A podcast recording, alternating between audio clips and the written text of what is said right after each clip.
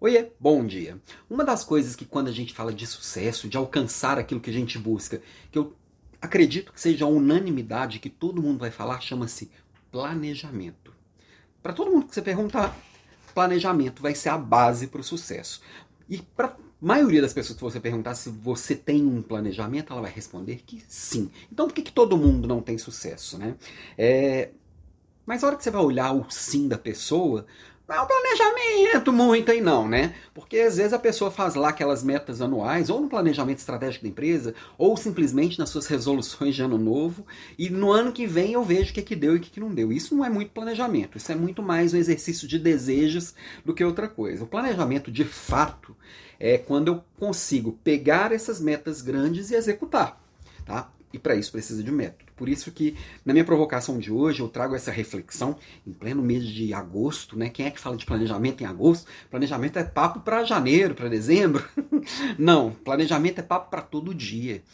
Quando eu pego essas grandes metas, os meus grandes desejos, os grandes objetivos e consigo desdobrar isso em metas e atividades menores, eu consigo colocar isso na linha do tempo e nessa linha do tempo e constantemente revisando e repensando essas metas, né? Então, uma, uma das coisas essenciais no planejamento são as revisões. E aí vai ter uma revisão mensal, uma revisão semanal, uma revisão diária. Eu gosto de fazer minhas revisões assim, neste sentido, né? O mensal, eu, aqui como, como no trabalho, eu trabalho em ciclos menores de 21 ou 14 dias, às vezes é um pouco menos que mensal para tratar das metas do trabalho. Mas minhas metas pessoal eu costumo olhar, é, pessoais eu costumo olhar mais quebradas em mês mesmo.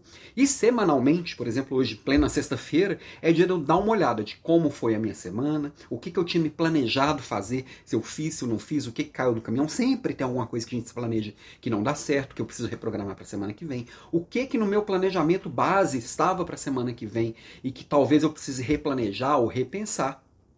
E diariamente, ou no fim do dia, ou no início do dia, aí vai variar, cada pessoa faz de um jeito. Você faz a mesma coisa. Ontem o que eu pensei deu certo, não deu, tem que refazer hoje.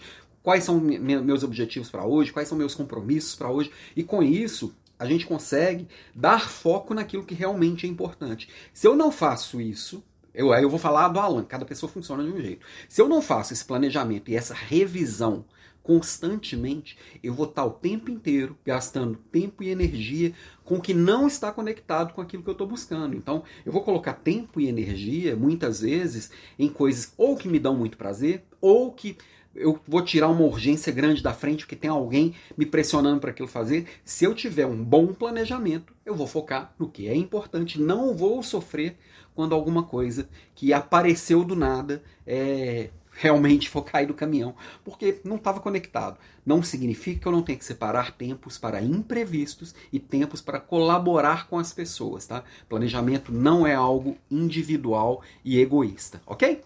Beijo para você e até amanhã.